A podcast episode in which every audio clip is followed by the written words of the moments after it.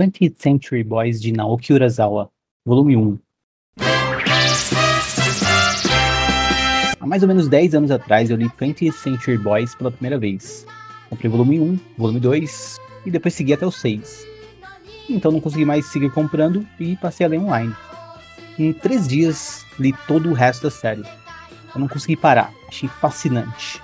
Tatuei o símbolo do mangá no meu antebraço. As pessoas me paravam na rua e me perguntavam o que significa esse símbolo, e eu dava respostas aleatórias e enigmáticas, todas mentiras. E agora eu comecei a reler a série toda. Este é o quarto episódio de Micro Maluquices Moleculares.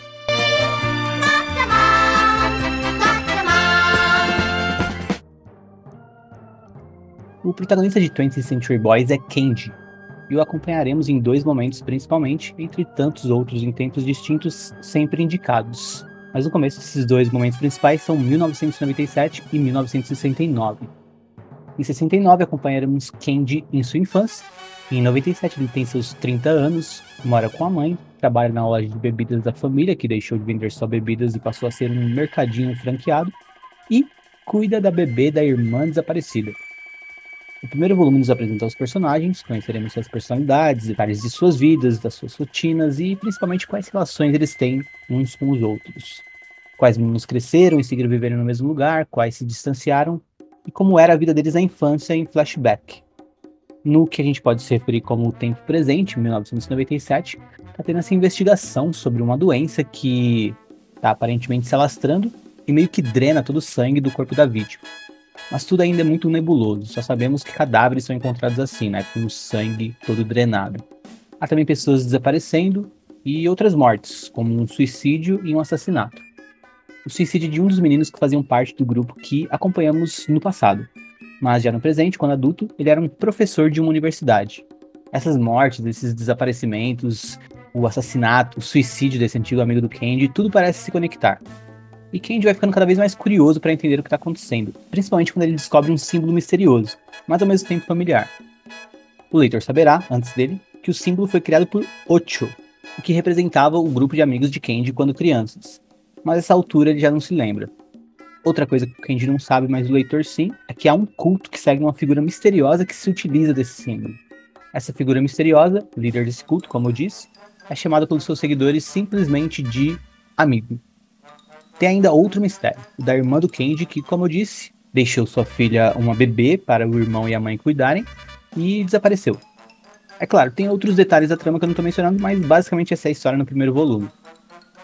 E aí, antes de comentar mais sobre ela, vamos aos personagens. O volume abre com uma indicação de dos personagens que vão aparecer na história e um pequeno resumo apresentando eles, né? Por exemplo, os garotos do grupo que eu mencionei, tem o Kenji, que é o protagonista da história, passou a infância sonhando com um futuro promissor.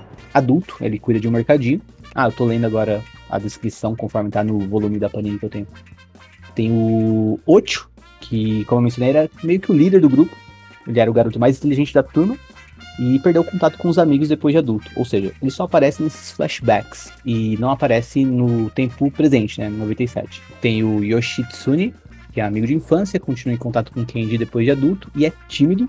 O Maru, outro amigo de infância, administra uma loja de presentes e também continua amigo de Kenji no presente. Tem o Keroyon, que não era exatamente do grupo, mas brincava ali também com as crianças e tem o apelido de Sapo e segue morando no mesmo bairro de Kenji e a gente vê nesse volume da história que ele vai se casar. E ele se casou. Tem o Mon-chan, que fazia parte da turma, ficou um tempo trabalhando no exterior, mas regressa ao Japão para o casamento do Keroyon e depois ele volta para a Alemanha, onde ele trabalha em Düsseldorf.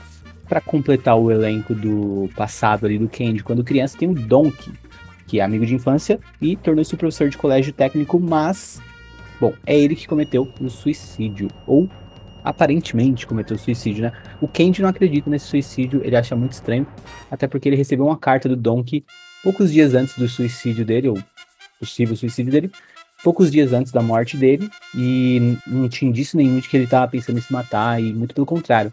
Uh, na carta, o Donkey dizia que entraria em contato com Kenji novamente. Ah, é, outros dois personagens que a gente vê na infância do Kenji são os Yambu e Mabu, os piores gêmeos da história. Eles são cruéis e brutais em dose dupla. A gente vê eles perseguindo ali as outras crianças e principalmente maltratando o Donkey. Outros personagens apresentados. O amigo, né, que eu mencionei, homem misterioso que tem planos para o fim do século e está usando o símbolo que os garotos criaram. E a pergunta que fica é: será que ele fazia parte da turma?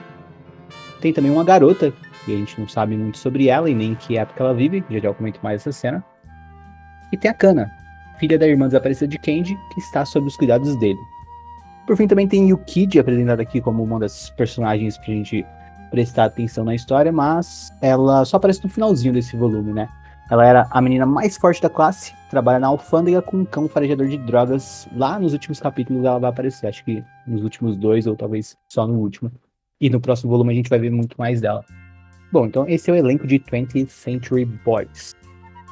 A história começa com um flashback não em 69 nem em 97, mas sim em 1973, quando alguém, aparentemente o Candy, colocou 20th Century Boy, a música, para tocar no recreio da escola ali. E é curioso que é meio que tratado como um ato revolucionário, assim, que mudaria tudo, mas ao final nada acontece, ninguém nem reparou direito que colocaram essa música para tocar nos altos falantes da escola e todo mundo seguiu ali no recreio normalmente. A narração a gente vê, né? Aquela foi a primeira vez que se ouviu rock no quarto colégio do distrito, mas nada mudou. E depois a gente tem uma cena do século XXI, outro momento indicado aqui, a gente vai para uma cena na sede da ONU e se passa no futuro do presente da história, digamos assim, né? E a gente tem a apresentação de um grupo de pessoas que teria salvado o mundo e feito com que a humanidade pudesse entrar no século XXI. Mas é uma cena, assim, misteriosa que indica um ponto da história que a gente vai chegar, ou seja, o mundo não vai acabar no século XX, mas que não tem muitos detalhes sobre o que aconteceu de ruim ou de bom e como que a humanidade passou do século XX pro XXI, né? Não é algo que informa, é muito mais algo que deixa a gente com mais dúvidas e instigado a querer saber o que vai acontecer na história para chegar naquele ponto. E a gente tem uma terceira cena nesse início, que é com essa garota misteriosa, e essa cena não tem indicado o ano. Uh, a gente não sabe se se passa em 97, antes disso, depois, no século 21, no 20, a gente não sabe nada, a gente só vê essa menina dormindo, acordando e vendo depois um robô gigante pela janela e ela diz: "Não é possível que de novo, ou seja, a gente já tem outra coisa aqui por esperar, né? Esse robô gigante talvez destruindo a cidade". E aí, finalmente, depois dessas três cenas, a gente entra no ano de 97, que, como eu disse, é o presente da história, e a gente vai conhecer a rotina do Candy ali. E a gente vê uma dupla de policiais que não tem protagonismo algum nesse volume, mas vai ser importante para a história, principalmente acho que no volume 2 ou 3. E a gente vê eles conversando com o Candy, é quando o Candy uh, começa a prestar atenção nos assassinatos, né? Porque ele descobre que um dos clientes deles desapareceu e ele fica muito triste porque eles não pagaram a conta antes de desaparecer. Então, pro Candy, a questão é o calote ali, né? E ele vai depois na casa desse cliente para buscar as garrafas vazias das bebidas que eles tinham comprado fiado, né? E nisso que o Candy vê o símbolo, que é o símbolo do grupo dele. Só que ele não, ele não se lembra, né? Ele só acha que é símbolo familiar, mas ele não se lembra que era o símbolo que representava o grupo de amigos dele quando ele era criança. Então ele vai começar a pensar sobre isso e perguntar para os amigos sobre esse símbolo, mas ninguém ali lembra, né? Ele, é familiar a todos eles, mas ninguém se recorda do símbolo. E o leitor vai saber logo na cena seguinte que esse símbolo foi criado por um dos meninos do grupo de amigos do Kent, o Ocho. E a gente vai acompanhar uma cena deles ali na base secreta deles, que é nada mais do que um monte de galho que eles entortaram ali para fazer uma cabaninha no meio do mato, num terreno vazio.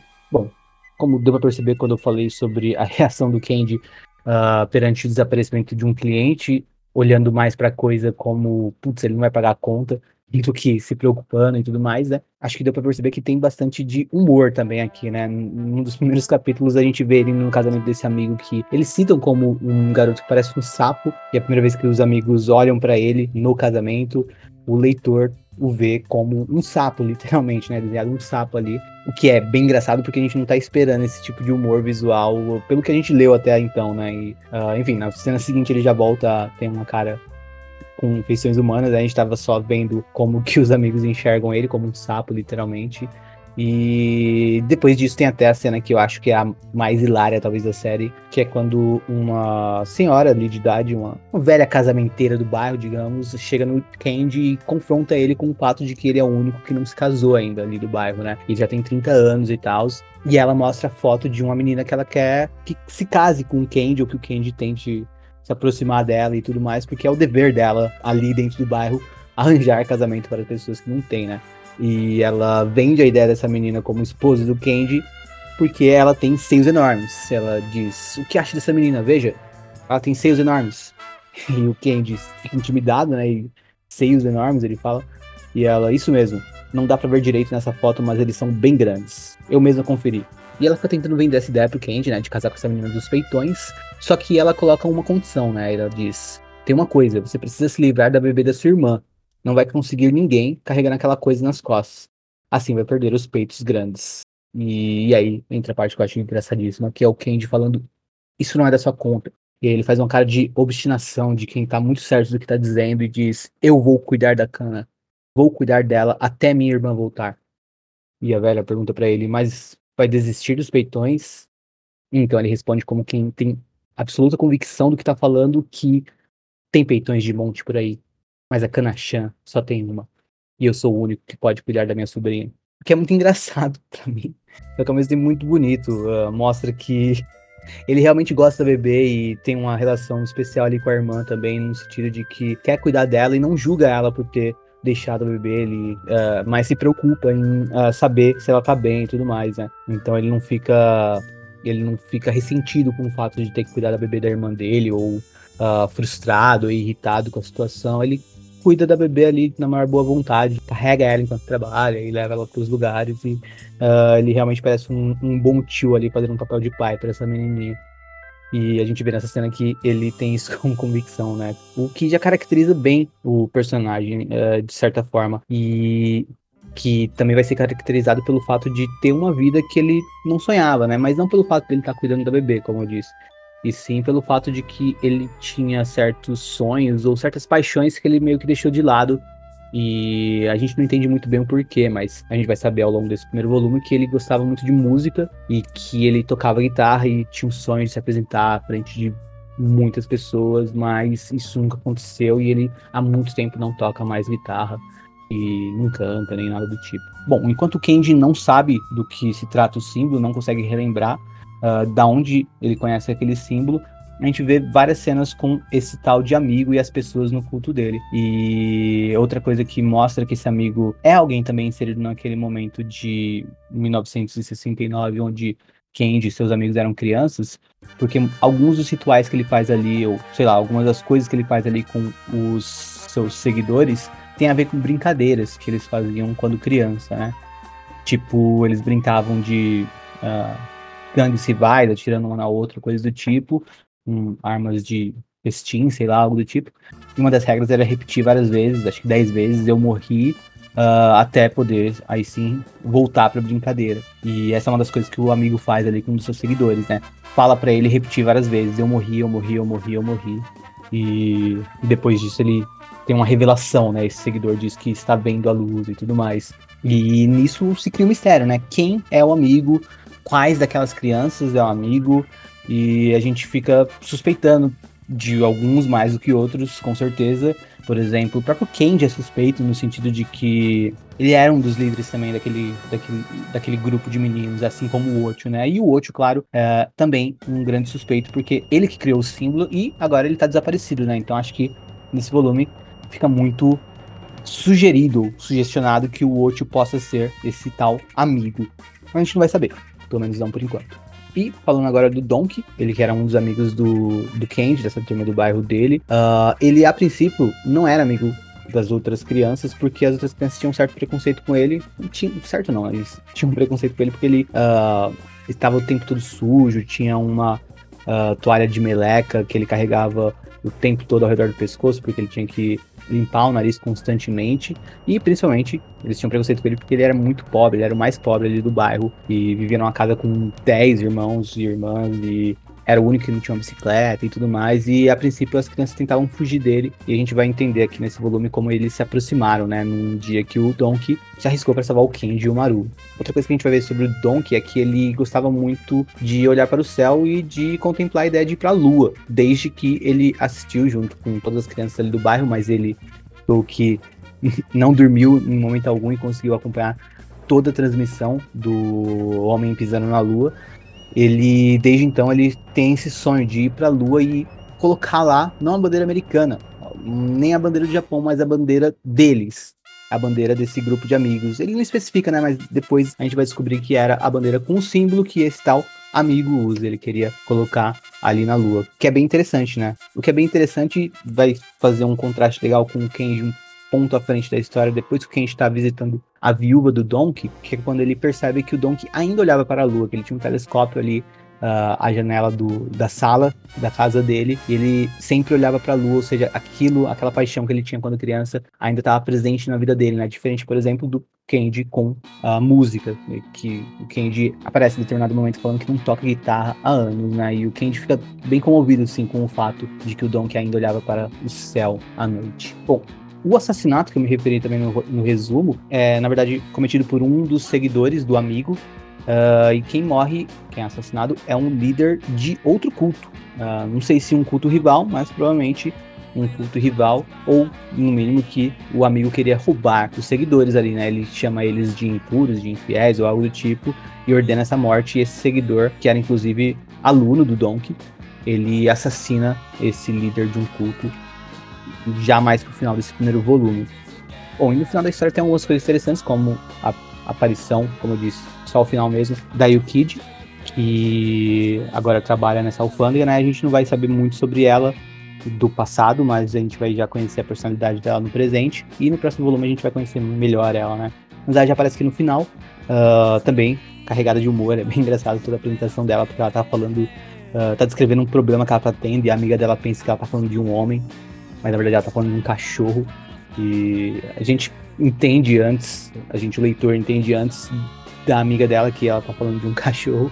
E vai ficando engraçado a conversa conforme vai progredindo, né? As reclamações dela.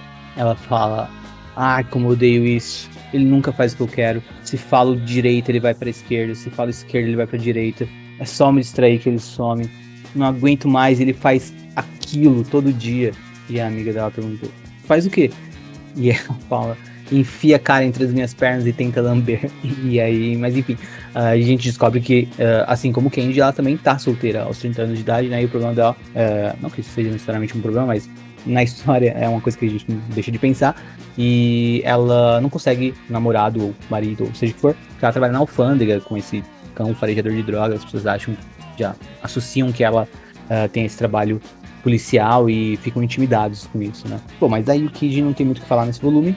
O que tem para se falar é novamente sobre o robô que a gente acaba vendo a silhueta nessa cena com essa garota misteriosa lá no início do mangá, que a gente não sabe em que tempo se passa. A gente vê ao final do último capítulo um dos seguidores uh, que age ali como uma espécie de sublíder do amigo, uh, supervisionando a construção de um robô gigante de fato, né?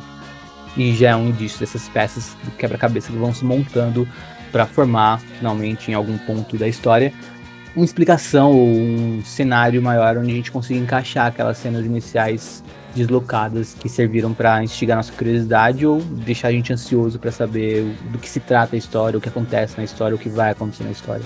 Bom, eu me adiantei um pouco, já fui pro final, mas voltando um pouquinho para o que eu considero o clímax desse volume 1 e o momento que eu me apaixonei do 20th Century Boys, acho que em definitivo, ou sei lá, que me fisgou uh, bem mais do que tudo antes, é quando o Kenji com os amigos dele no presente tenta achar o lugar da antiga base deles. Ele se lembra que eles enterraram uma caixa próxima a uma árvore naquele terreno e ele achou que talvez tivesse algum tipo de resposta para esses mistérios, principalmente envolvendo a morte do Dunk ali naquela caixa. E aí eles vão até esse lugar, né? Hoje é um imóvel residencial, já tinha sido outras coisas, como uma pista de boliche, ou seja, aquele terreno vazio se transformou, se transformou, mas a caixa que eles haviam enterrado ainda estava ali. E eles desenterram e encontram essa caixa que tem justamente o símbolo deles desenhado ali na tampa. Bom, dentro dessa caixa tinha vários brinquedos, bugigangas de crianças, uh, ilustrações de uma história de um robô gigante que vai destruir uma cidade, uh, de uma arma laser com laser escrito errado, enfim, uh, coisas de crianças assim, que é claro, conecta bastante com muitas das coisas que a gente está vendo ali com relação à figura do amigo. E também tem a bandeira que o Donkey fez com o símbolo do grupo, que eles pendurariam, ou na verdade, fincariam na lua no dia que o Donkey chegasse lá. E aí a gente tem a narração desse momento, enquanto a gente vê tanto eles, depois de desenterrar a caixa, quanto eles, crianças, no momento em que uh, enterraram essa caixa, né? E no momento que eles enterraram, a gente tem o Kenji falando, né? A próxima vez que cavarmos este buraco será em um momento de grande perigo para o mundo. E nós vamos proteger a Terra contra o mal. E aí a gente tem na narração as lembranças daqueles dias estavam começando a voltar. A próxima vez em que cavarmos este buraco será em um momento de grande perigo para o mundo. E conclui com duas perguntas. Será que nós nos tornamos os adultos que sonhávamos ser naquela época? Ou será que nós daquela época riríamos do que nos tornamos agora? Essa pergunta bateu forte. Quando eu li, eu tinha 20 anos de idade, e bate forte toda vez que eu releio esse primeiro volume, que eu, eu nunca li a série inteira, mas o primeiro volume já li algumas vezes e tô relendo agora e bateu forte de novo essa cena e agora muito mais, né, porque eu tenho a idade que o Kenji tem nessa cena na história.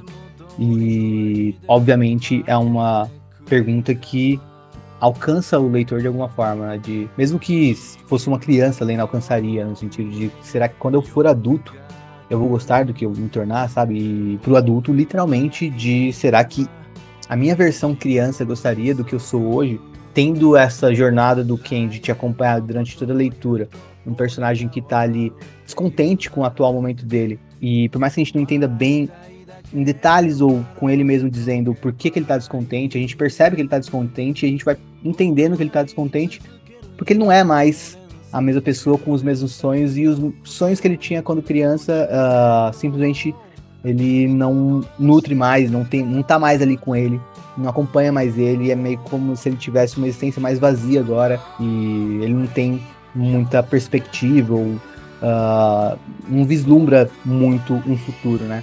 Então tem tudo isso e é claro, é um gibi que se trata da passagem do século, do século XX para o século XXI.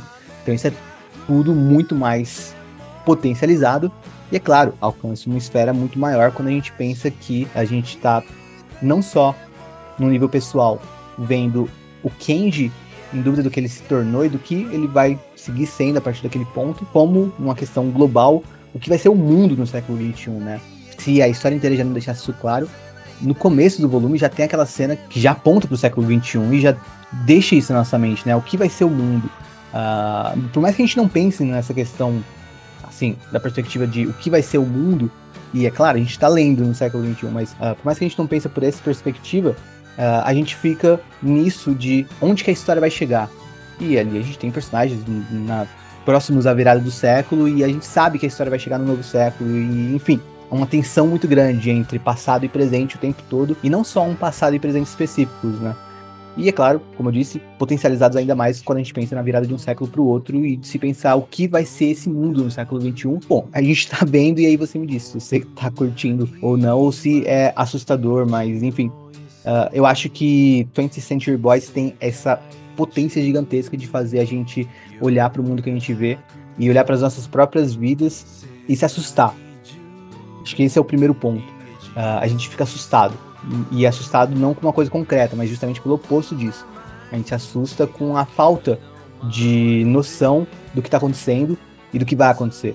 E causa uma tensão, né? É, ler esse mangá também, é, por mais que tenha momentos muito engraçados e de leveza, ler esse mangá também traz muita angústia para quem está acompanhando a história e uma ansiedade, não só pelo enredo da coisa, mas também por como a história é trabalhada o tempo todo, né? Os personagens, os paralelos que são feitos uh, entre suas versões do passado com suas versões do presente.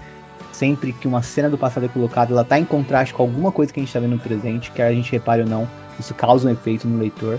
E, enfim, acho que nesse primeiro volume, uh, essa é a grande coisa, essa construção dessa tensão entre passado e presente e dessas dúvidas né, no leitor. O leitor é bombardeado por dúvidas que ele vai carregar durante a leitura. E ao final do volume, o clímax entrega ainda outra dúvida, né, que é uma dúvida mais reflexiva, que é essa de você, que está me ouvindo aí, quando você era criança, você gostaria do que você é hoje, adulto? Uh, e a gente termina meio que com essa pergunta para acompanhar a gente até a leitura do próximo volume e a gente conversa sobre quando chegar lá. Mas era basicamente isso que eu queria falar com vocês sobre 20th Century Boys. Uh, se alguém leu a história e está me ouvindo, que acredito que é o caso da maioria que sentiu interesse em dar play nesse podcast. Um, espero que, sei lá, meus comentários tenham trazido algum tipo de acréscimo à sua leitura do mangá, ou até te acompanhado de maneira superficial. A gente sabe que às vezes ler um mangá, ler um quadrinho é uma coisa solitária que a gente não tem. Não é que nem um filme que a gente assiste e tá no hype, todo mundo assiste. Uh, leituras são coisas mais solitárias de se fazer, né? E eu acho legal fazer podcast para acompanhar e também ganhar a companhia, né? Muita gente vem falar comigo quando me vê falando sobre quadrinhos no geral, né? Não só em podcast, mas também nas redes sociais e tudo mais. Acho que é mais fácil encontrar alguém que também lê quadrinhos na internet do que na no dia a dia, na vida real, sei lá. E uma última coisa que eu queria falar sobre 20th Century Boys, na verdade não é nem sobre 20th Century Boys, é sobre o, a minha passagem de século pro uh, século 21, né? Que quando eu era criança, eu tinha, sei lá, meus 8 anos, quando a coisa saiu do 1999 pro ano 2000, e eu lembro que eu tava apavorado antes da virada de ano, porque eu tinha visto não só no Google, mas também no Fantástico, teorias de que o mundo acabaria no século 21, então eu pensei, ok, não foi só o Google que falou, foi também no Fantástico que foi uh, mostrado em reportagem essa possibilidade, então deve ser real. Eu acho que o mundo vai acabar e eu acreditei, de fato, eu ali criança, acreditei que o mundo acabaria no ano 2000. Eu fui dormir na noite de 31 de dezembro de 1999 com essa certeza em mente, ok, amanhã eu não acordo, porque o mundo vai acabar. E o mundo não acabou. Só que até hoje eu meio que tenho essa sensação, às vezes, quando eu vou dormir, mas principalmente quando o ano tá acabando. Inclusive, faria mais sentido lançar esse episódio em dezembro, mas enfim, agora já passou. Mas eu tenho muita sensação quando o ano vai virar de que, assim, conforme chega no dia 31, eu vou sentindo cada vez mais que é o fim da história. Tudo vai acabar e que não tem um futuro, não tem um próximo ano, mas nunca acaba. E, enfim, eu quis contar isso porque acho que tematicamente contribui para pensar 20th Century Boys. E eu lembrei muito desse momento quando eu li o mangá pela primeira vez relendo agora, lembrei de novo, o mundo não acabou, e aparentemente no mangá também não vai acabar. Só que eu acho curioso que desde então, cada ano que passa, a gente tem essa sensação de que não tem mais muito por vir, né? O que é louco, mas enfim, é isso por hoje.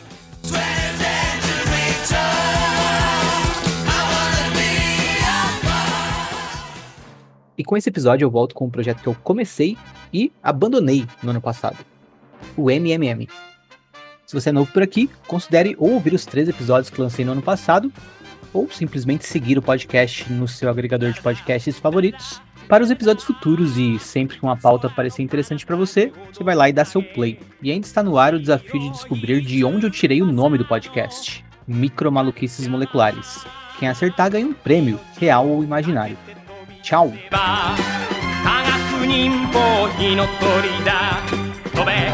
とべとべガッチャマン。行けゆけゆけガッチャマン。地球はひとつ。地球はひとつ。おーガッチャマン。ガッチャマン。命をかけて飛び出せば科学忍法火の鳥だ。